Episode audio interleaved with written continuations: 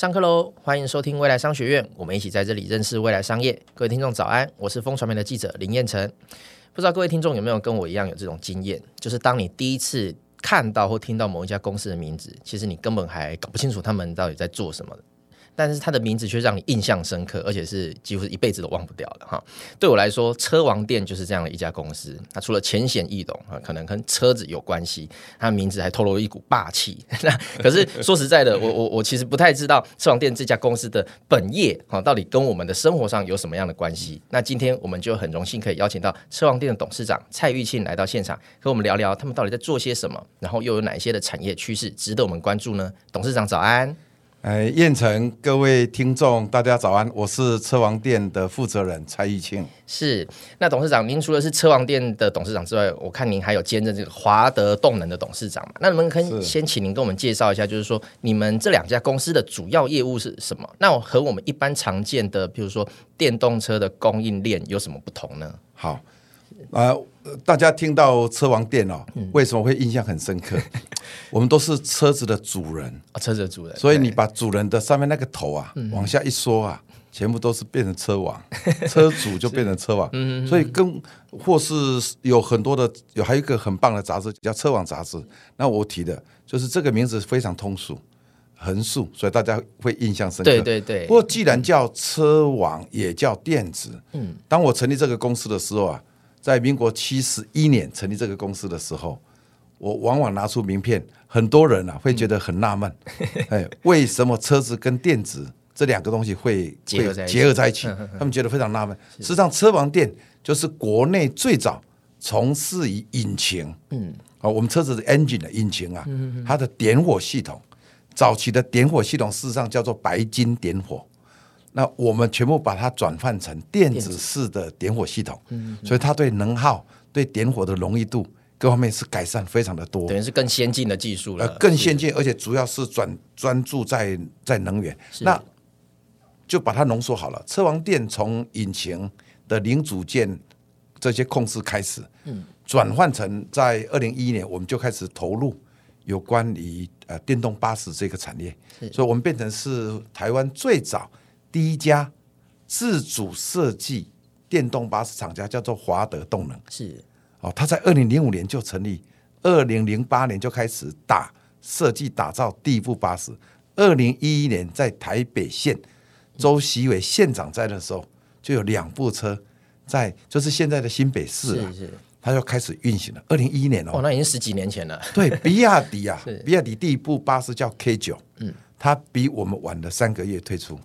哦，那时候 那时候你可以知道，台湾事实上台湾从事于电动商用车，不竟然比其他的比中国大陆比其他国家晚了。嗯，嗯，哦，所以我们投入以后，二零二零一一年投入电动巴士，我们变成是最大的单一最大的投资者。是是是。哦，那一直到二零呃一六年一七年，我才接手来来负责这一这一家公司。所以车王电脑。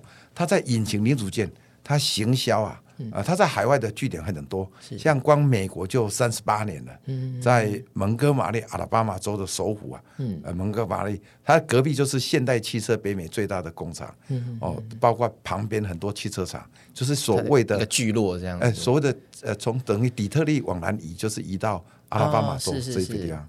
那另外我记得我们产品啊，行销的。几乎是全球了，嗯啊，绝对超过一百三十个以上的国家都有你们的足迹。哎，这这真的，我们也听说在印度也很有名。哦，对不起，我不是刻意呃这个侮辱了啊。嗯嗯、哎，很抱歉，当时我们在印度卖的很少，我变成印度很有名。为什么？因为这个这个复制品很多啊，复制品。哎，有有有在东欧，我们以前早期在非洲啊，我们同你看到说，哎，怎么那么多的。呃，复制品，哦，就讲白了就是仿冒品。是，就如果你变成这个业界在全球性的领先企业，它就会有很多人去，呃，比较有一些比较落后国家就会去复制。这对你来讲，或许也是一种肯定。呃、是是是，是啊，是代表你们在这个业界的品牌地位是是很厉害的、呃。事实上，我们在有些，尤其是在欧洲、东欧啦、嗯、这些国家，你看那个货架上啊，嗯嗯，他会看到德国的。最重要的品牌，法国最重要的品牌，另外一个是我们的品牌，我我们价格不见得是比他们低哦。嗯、哼所以我我认为台湾并不尽然要妄自菲薄了。是是，而且是各位不要忘了，你的车子的电子引擎点火系统，当你有发生故障，譬如说你它全球只有一种产品，只有一个规格，嗯、也就是说你在沙特阿拉伯，你在你在很热的地方就是这个零件，嗯、你到到芝加哥好了，芝加哥有时候是零下三十度，有的地方甚至于更低。对不起，你的车子啊，还是一样，还是你点火一点火，你几分钟内，你的引擎跟旁边的点火系统马上就升到超过一百五十度。嗯嗯嗯。所以你在一瞬间呐、啊，那种低温到高温的冲击啊，一般有些塑料就裂掉了，更不要说电子零组件。嗯。也不要忘了，里面的零组件万一有功能异常，不是坏掉哦，只是功能异常而已，你车子就会抖动、抛锚这些问题。所以。一般来讲，车用电子哦，呃，一般的尽量少，尽可能不去接触到跟引擎这种所谓的啊、呃、关键性的零组件啊，参与、呃、这个行业里面。是了解。是那在前阵子的法说会上，我听到董事长有强调，就是说你们车王电集团要扮演城市智慧交通解决方案的提供者。那可不可以对呃，请董事长跟我们聊一下，就是说对你们来讲，城市智慧交通的愿景是什么？那我们又要该怎么这样去实现呢？是我先跟。呃，这个听众也分享一下哈，我刚刚提到为什么？因为我们我们要怎么去扮演一个叫做 solution provider 啊，方案一个方案就是一定是有问题，我们找方案嘛啊，对，我们怎么把它解决？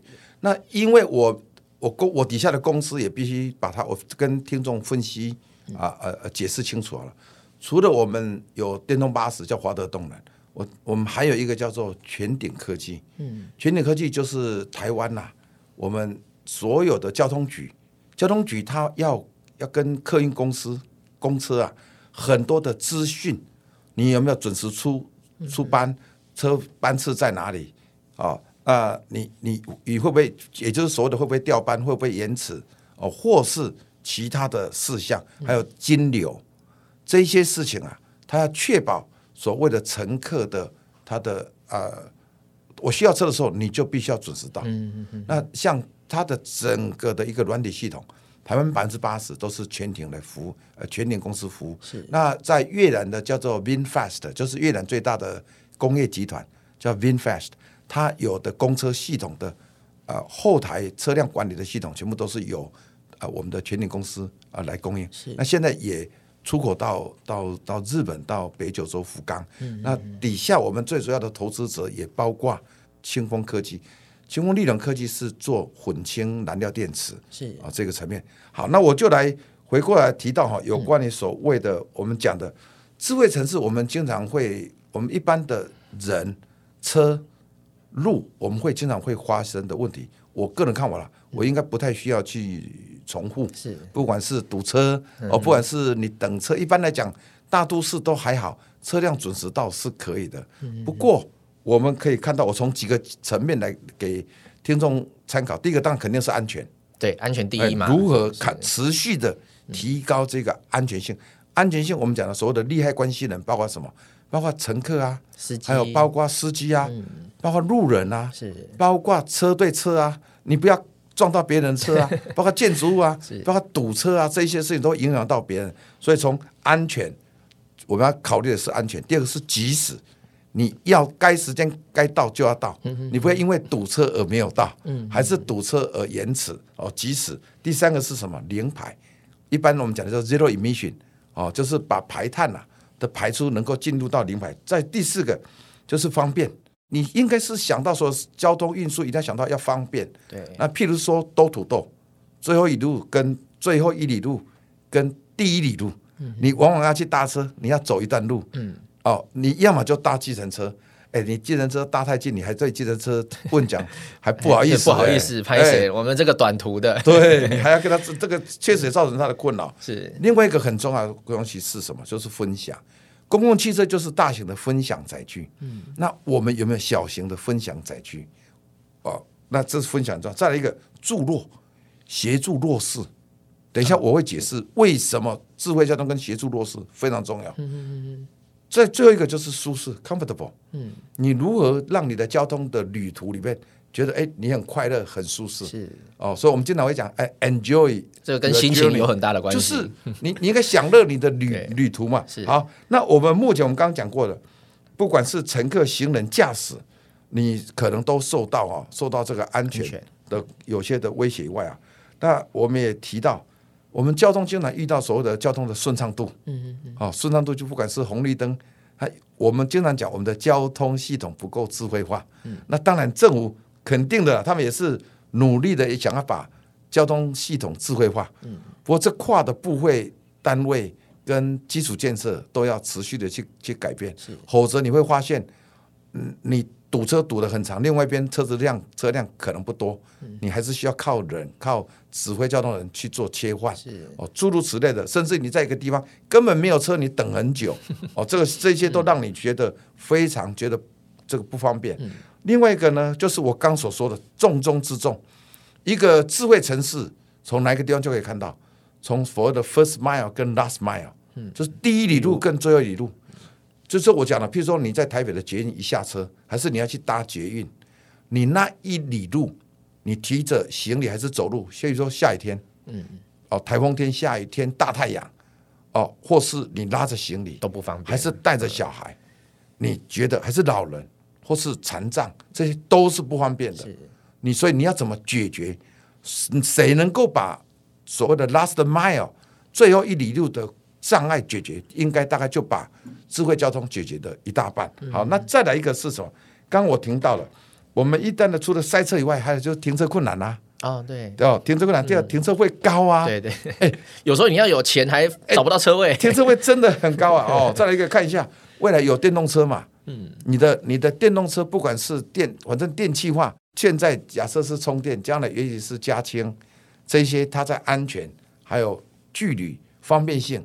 哦，这些都是造成困难。再是第四个，购车啊，购车你请问开的车到地下停车场到停车场一停啊，嗯、台北市不错嘞，你可以搭公共交通。嗯、其他的离开台北市有很多地方啊，他最后一路我就举这个内湖好了。嗯、内湖如果每一个人都开车进来，出去就塞得半死嘛。所以大家搭大家要搭捷运，那你搭捷运，你从这里到交通系统，你的这一里路你怎么解决？外面。下大雨啊，刮台风啊，你到这个捷运站都有一段距离，像这一些都是造成我们我们问题。那将来假设你以电动车，电动车的维护是比较简单，不过过保期以后的维护恐怕又是一个问题。是，所以现在的车跟未来车的维护，它本身的折旧啦、维护都是造成使用者、拥有者。回过来谈，我们的车大部分都停着呢。你来了交通，你开车人来了停下来，你就上班。嗯，回班回去就开车回就就回家了。你的车辆，你的行驶，有的人有甚至一年呐、啊，有的到有到一万，有的甚至不到一万公里。啊，有的可能很多，而且长期处于待机的状态。不过大部分，大部分，嗯，我们 average 的台湾算是比较拥挤，很多的地方，它一天的行驶了不起就是三四十公里，嗯嗯嗯，来回三四十公里，我加起来哦，嗯，所以你一年你能开几公里？所以大部分的车子是摆在那里，请问你，你花钱车子摆在那里，你应该让车子，我们讲的让车子去帮你出去赚钱呐、啊，共享啊。是。所以第五个我要提到的是所谓的弱势，弱势，譬如说我们的有手疾，我手不方便，那我们看一下脚脚残，嗯，那譬如说年幼、老人，你身障啦，还是不方便的孕妇，这一些他的搭车啊有他不方便性。是。那不方便性，你又没有办法，他没有办法自己驾车，嗯、所以我刚刚要谈的解决方案，就是你怎么把弱势团体、弱势的人帮他怎么解决？不是我们现在讲到的公车、低地板公车是标准，把轮椅推上去，司机帮你推上去，不是这样子，不是那么简单的。那你们你们要怎么解决？哎，这个等一下我哦，等一下我我精彩的，我讲我把困难先先点出来啊。那我们我们再提一下。我们平常在开车哈，最痛苦一件事是什么？是你的两只手被绑在方向盘上了，塞在那边，是不是？你你两只手离开可以啊，问题是有可能，就算 Tesla 在某种状况底下，还是有它的相当的危险性啊。是，是哦。那在最后，我们来看一下，我们在规划旅途，我们在规划旅途的过程里面，你是不是能够？我就算搭公共交通，我能不能一次是一庆一次式的帮我排出来，然后我做预约，我确认预约排完了以后，然后我的支付也是统一的，哦，全国是是统一的。那么我们的解决这解决就只有几个关键。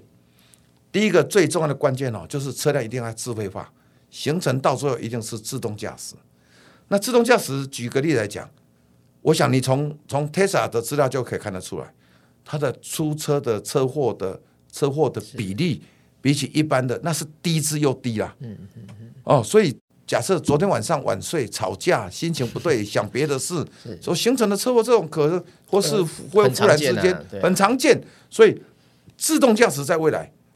大部分的车都改为有自动驾驶能力的时候，车辆基本上是比现在是更安全的。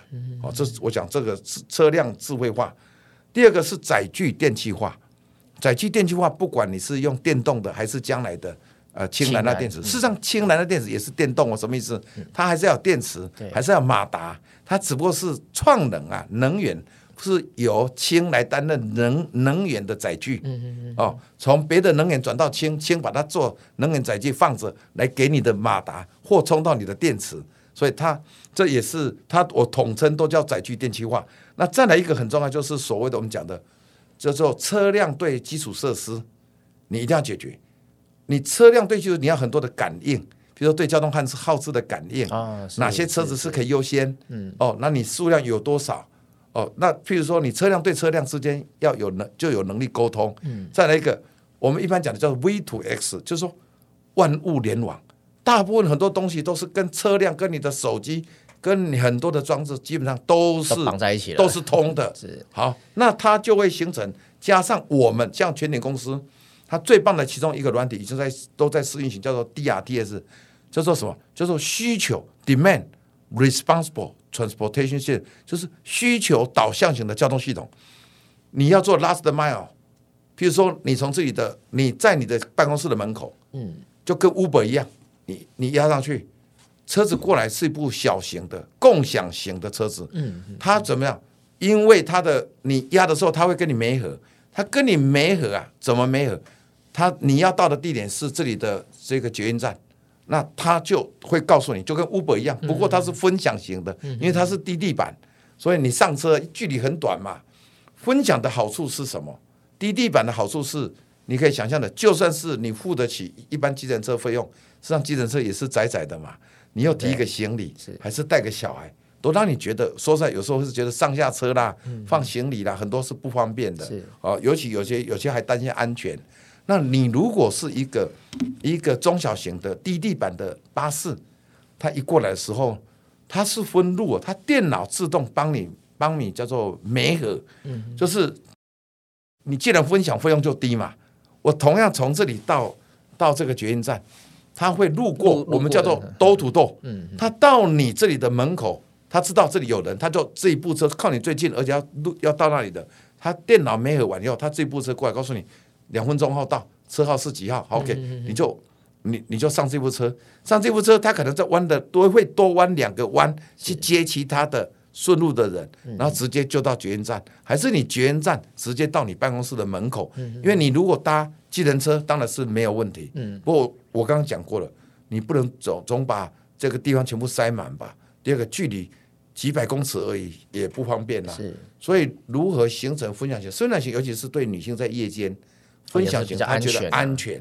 第二个，你拿你站个几分钟也很简单。第二个，你低地板你可以轮椅推上去。所以我刚刚所所提的这一些里面哈，包括我们讲的，包括载具金流的整合啊。他刚刚讲的为什么谈弱势？当你全自动驾驶的时候，你哪里需要手手残废的人？他他也不担心呐、啊，他是靠声音呐、啊，是靠手势啊。你哪里需要脚脚？哪里需要脚去踩？哪里需要你的？全部都智慧了，都智慧化。所以我们帮忙这些人，让他变成有行的，他有行动的能力了。本来是没有行动能力，现在变成有行动能力了。是哦，所以这这一类的，比如说，比如说是是孕妇，本来是我要开车，我要坐到前面，又很急啊。嗯，那可能我不需要的，我可能就就坐后面，那车子它就自动行驶。这个日子很快就会到的。很快吗？因为听起来很像电影里面的画面。没有没有没有，这个 我我我可以跟各位讲哈，因为汽车产业本身基础建设也会加速，汽车产业本身啊，它的科技的发展速度是非常快。是，当然也涉及到涉及到，等一下也许我们分享一下，嗯、台湾在在所谓的自驾化里面的，也可以扮演某种程度的一些部分的关键零组件的供应体系，嗯嗯、这些都有助于啊整个自驾化的快速快速的一个落地实施。那尤其类似像举个例子来讲，像 Tesla，嗯，它这种透过它的星链。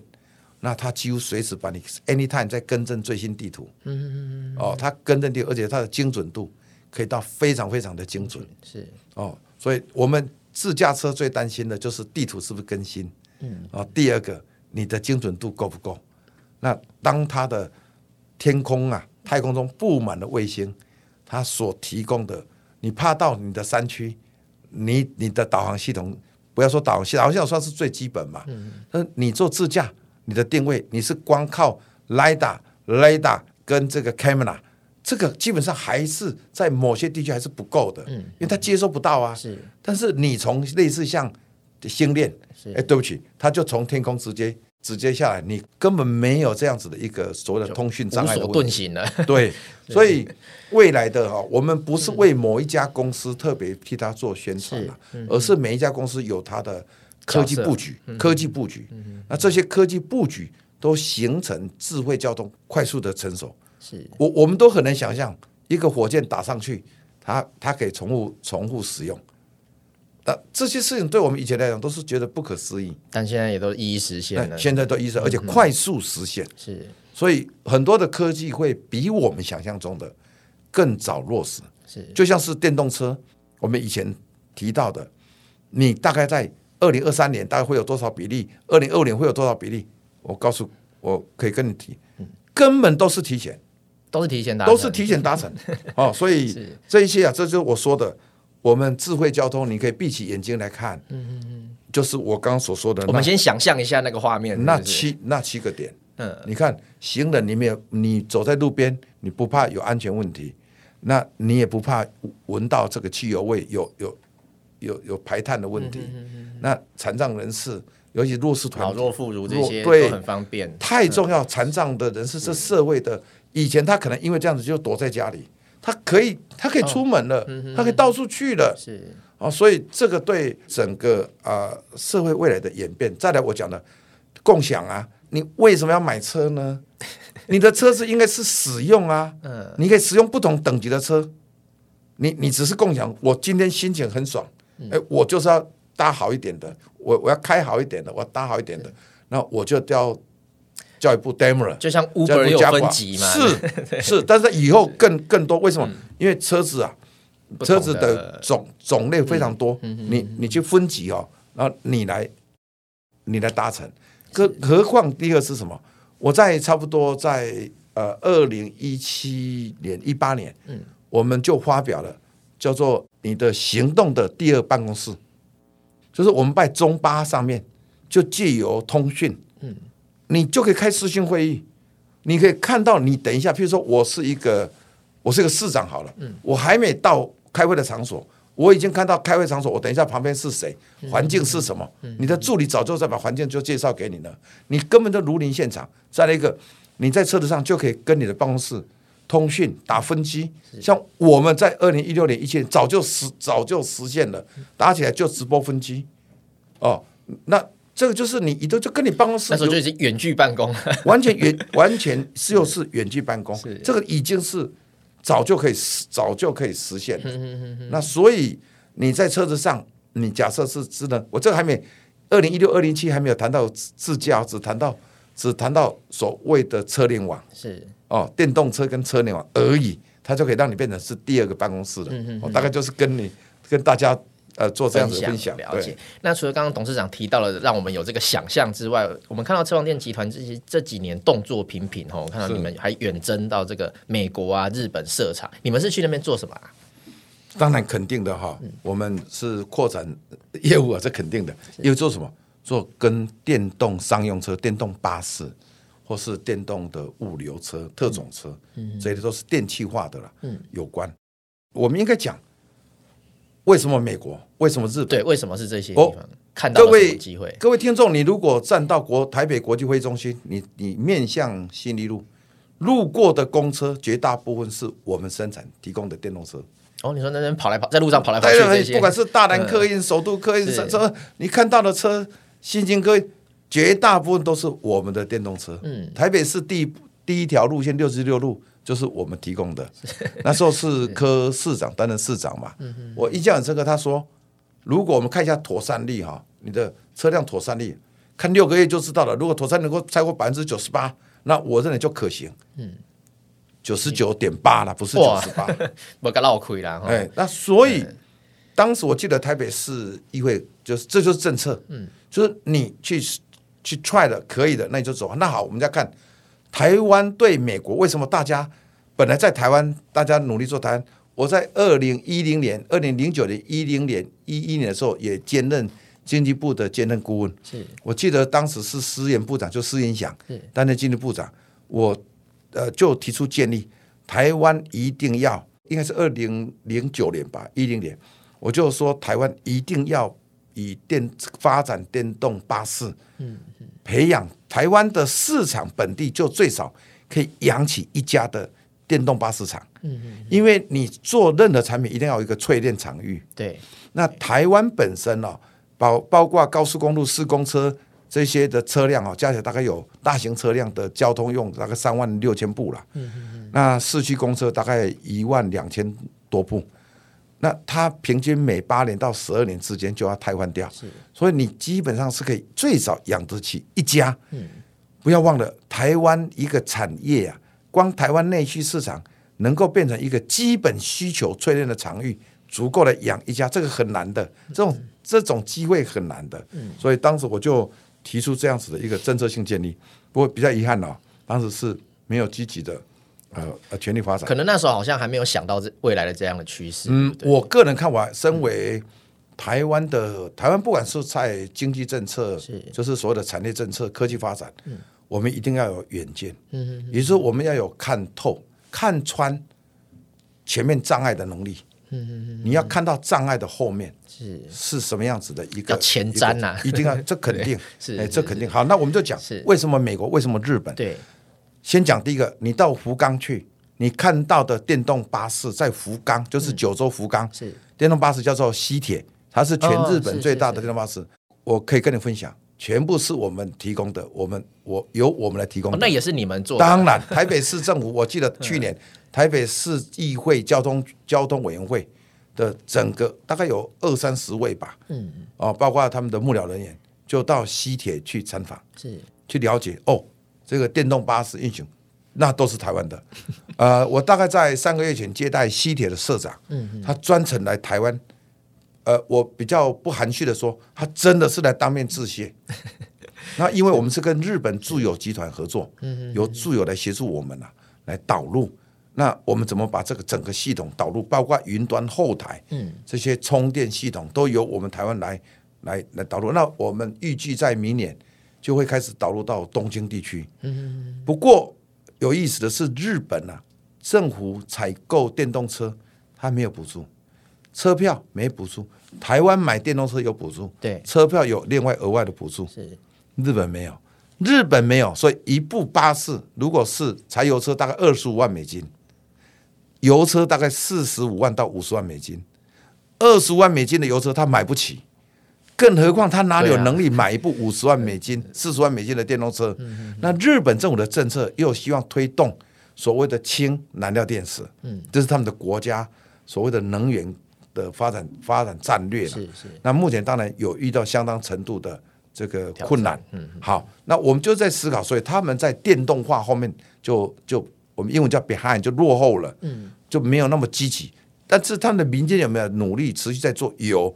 不过因为你没有形成经济化嘛，规模化，那你推的就很难了。你的供应链不会跟你的，是是是。所以你的供应链不成熟，你很难很难形成产业的。好，那我们就回过头来看，那日本这个部分，因为台湾在所谓的电机、电子、电控、软体的。一个整合能力跟发展能力，毕竟我们台湾还是以这个为主啊，是资通讯嘛，电机、电子、通讯这方面软体，我们还是在行的，还是在行，而且是有竞争力的。对，还包括半导体啊。是，所以我们经过整合后，我们是具有竞争力去提供给日本。那怎么利用日本本身它自己的车辆本身的设计跟制造能力？嗯，我们把我们的系统。软体含这东西导入，我们帮他设计这些系统，由他们自己在当地去把它生产组装起来。哦，但是系统、软体、硬体全部是我们的。是，所以我们要结合，强强结合。嗯，日本的巴士是啊，寿命、外壳啦、底盘这些寿命设计是三十年，你那些车子运行十五年、二十年都还，他们保养的非常好，你要报废吗？好，那我们就讲美国。那美国当然有两个原因啦。第一个，我们先讲国内，非常简单讲，台湾因为这个市场这么小，假设业业界加入的越来越多，那就形成很大的竞争嘛。所以这么一个饼而已，你要这么多人分，你肯定不够，不够你就要到外面去 去去找食物嘛。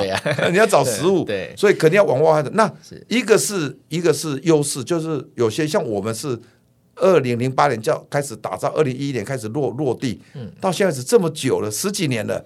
不，我们不是新加入者，我们是十几年了，是是，所以有相当足够的淬炼的这个经验跟能力。嗯，好，那我们回过来看美国呢，它也一样，它所面对的就是它的它的交通政策、产业政策。嗯，它在电动化部分推的速度也比较慢。你看，除了 Tesla 以外，嗯，其他的是后来 General Motors、福特这些都都陆续加入嘛。嗯，不过后都是后来的，所以 Tesla 跑的少的比较快。哦，这是第一个。那在电动商用车部分，他们跑的也很慢，更慢，因为电动商用车是美国一部巴士，那个价格是天价了，真的是天价，供应链也不成熟。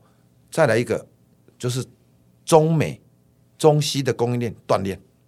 哦，譬如说，任何国家都一样，你台湾呐、啊，政府拿税收要补助这个交通政策还是产业政策，你一定会有所规范。对，不会说平白无故就补助你嘛。嗯就是要怎么扶持产业还是怎样啊？嗯、那在美国也一样。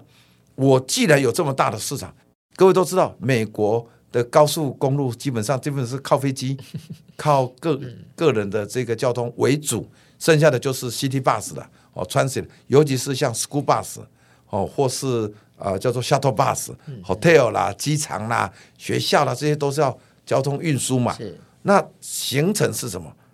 如果你有机会，以前我我的经，我到底特律机场，因为底特律到冬天会下雪。以前以前旧的底特律机场啊，你到冬天去，你会觉得哇天哪！因为每一部车哦都在排烟呐，你会觉得在它是有点半封闭的，因为怕下雪遮住嘛。你觉得哇，空气真的是有够糟的。那当然，现在它把它打开，但打开并不代表大家都改为电动车，说还是污染。所以美国势必一定要在所谓的零排啊，啊这个这就是政策，比如说川普总统。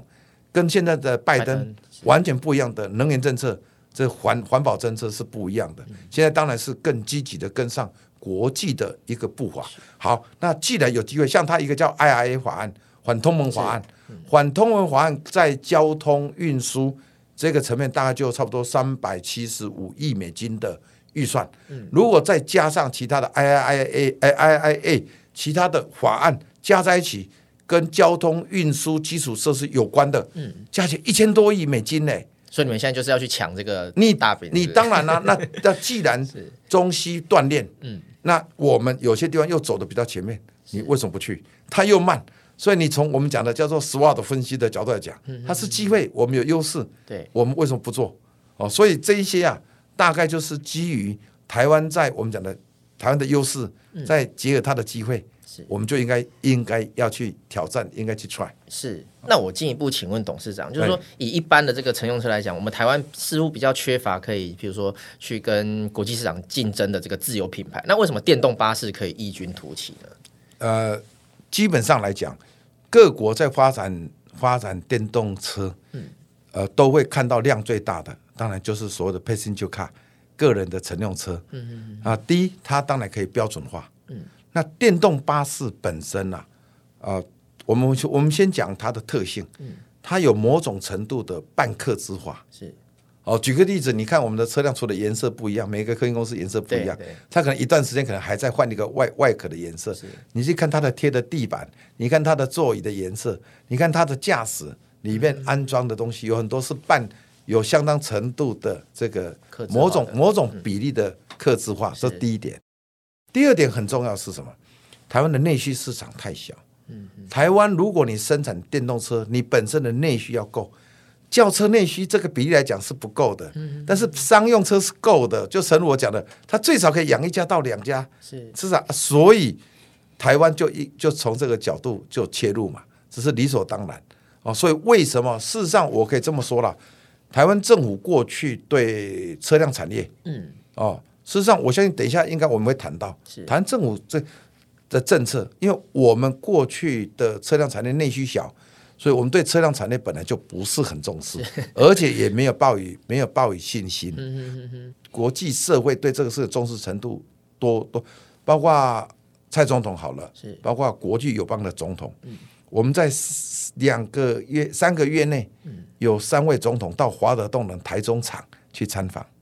瓜地马拉总统，呃呃，巴拉圭的总统，还有蔡总统，他们在在三个月里有三位这个国家领导人去参访，各国驻华代表、国会议员，到现在为止，过去这一年来真的不计其数。我也可以这么讲，我们的特色是什么？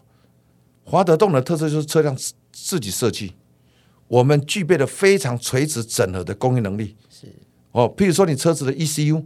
你的软硬体，你的关键零组件基本上都是自己做。嗯、那那这个跟跟谈到为什么我们不做轿车，为什么做商用车都有关。是台湾很强的就是基本上要么就代工，要么就少量 少量多样。是哦，所以我刚刚提到的我们的垂直整合自制能力，那我们又跟什么不一样？我们车子本身的内部载具上面有所谓的自己的工载具的零组件嘛。嗯、但是你光一个，你像一个客运公司。你光车子它够吗？不够啊！它要有太阳能，它要储能，它要营运管理中心，它要知道车子在哪里，车子有没有问题，它要预防车子坏掉，很多营运资讯，多少公里，金钱跟怎么去结算，都要仰赖那个，都要仰赖整套大套的系统。哦，所以你这个是形成一个我们叫做一个生态系。嗯嗯。譬如说你车辆，你可以做所谓的租赁，电池租赁啊。是。哎，你电池管理好，你可以租赁啊。嗯。你充电机。你在美国一个充电器一百二十 k 瓦，假设来讲，大概就可能五万美金，一万台就五亿美金呢，才一万台哎，就五亿美金。所以任何这个产业是非常大，但是问题来了，当你大到非常大的时候，那国际社会全部都会跳进去做竞争嘛。那你台湾的规模，你大概就又回过来半年，关键性零组件的设计，像半导体啦这些零组件设计。要么就是去做代工，对哦，那剩下的是什么？就是我们讲的，它又有某种程度的这种半客制化，还是它能够达到某种量就够了？不过它分得很散，嗯，所以这是我们的角度去分析，是我们应该去从事啊，跟电动巴士跟呃，包括我讲的 shuttle 巴士，包括全球不要忘了哦，载客的载客的这些大小的巴士，不含轿车哦，嗯嗯。一千七百多万辆呢，很惊人呢。是，你你想想，一年要上百万辆，要必须要汰换掉呢。未来，嗯、所以到了二零三零年、二零三五年以后，大部分，所以我我是觉得哈、哦，嗯、看起来好像是呃，台湾都呃，并没有专注在呃，没有能力了啊，专注在那品牌。我我可以这样讲，你现在买的这是 Tesla，可能有一天，大部分像大品牌有了。而且价格也合理，假设 Porsche、BMW、Daimler 就是宾士，很多大品牌都出来。我认为就跟手机一样，选择就多了。你你慢慢达到一个满足，嗯，你有独特的需求，那你你你可以付，你有独特的品、品味，你你可以支付。但大部分人觉得满满足感够了，是他可能选择的是什么？有可能还是选择 brand。嗯嗯嗯。那台湾的缺点就是台湾对车辆。没过去长期没有建构自己的品牌，是，所以我们没有国际品牌信力，品牌建立他们都是百年的，嗯嗯，或是非常 unique 很独特很独特的，是。跑车啦什么之类的，嗯嗯，哦，那台湾所因为有这样子的一个背景的缺点，市场小啦，品牌知名度不够啦，所以我们应该走回过头来走这个所谓的啊，刚刚讲的商用车、巴士这一类的，是、哦、大概就比较会有机会一点。了解。那如果我们台湾想要加速在这一块领域的发展，您觉得像刚刚提到，我们是不是政政府在法规上是不是还有需要精进的地方呢？当然肯定有了哦。嗯、不过因为政府的政策一定有它的背景因素，是。但是我还是分析一下台湾来看哦，像啊，第一个我们先讲台湾的电动车哈，电动巴士，你可能很难想象，哎呀，电动巴士你们有补助是。那这个补助是补助什么？是交通部来主导，它是补助客运业者，它不是补助这个巴士公司。是，哦，所以它是补助客运业者，由客运业者来决定招标选定那个我要采用哪一家的这电动车。嗯、那也因为也我那它是这样子不公平啊，像早期啊，嗯、很多都是来自于中国大陆啊。它甚至于来自于洗产地啊，那那这这不公平竞争呢、啊？因为他可能在本地就得到补助，那台湾又拿台湾的纳税人 的钱，那两边都拿，对，那就不不公平嘛。所以很多的民意代表啦，啊、呃，我们的老百姓就会提出啊、呃、抗议，说不对啊，你拿政府的预算去采用电动巴士，嗯、你不应该把这个钱呃拿给外国，因为平台啊、哦，一个平台来淬炼呐、啊。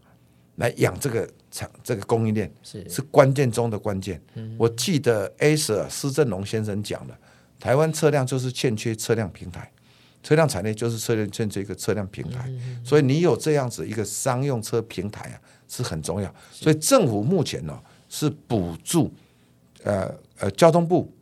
编预算补助客运业者，客运业者来买车，当然他也会有他的缺点呐。是，比如说客运业者，如果你是客运业者，你想到的基本上讲了，当然你会考虑到安全嘛，哦，你会考虑到所谓的呃这个行驶里程焦虑啦，哦这些啦。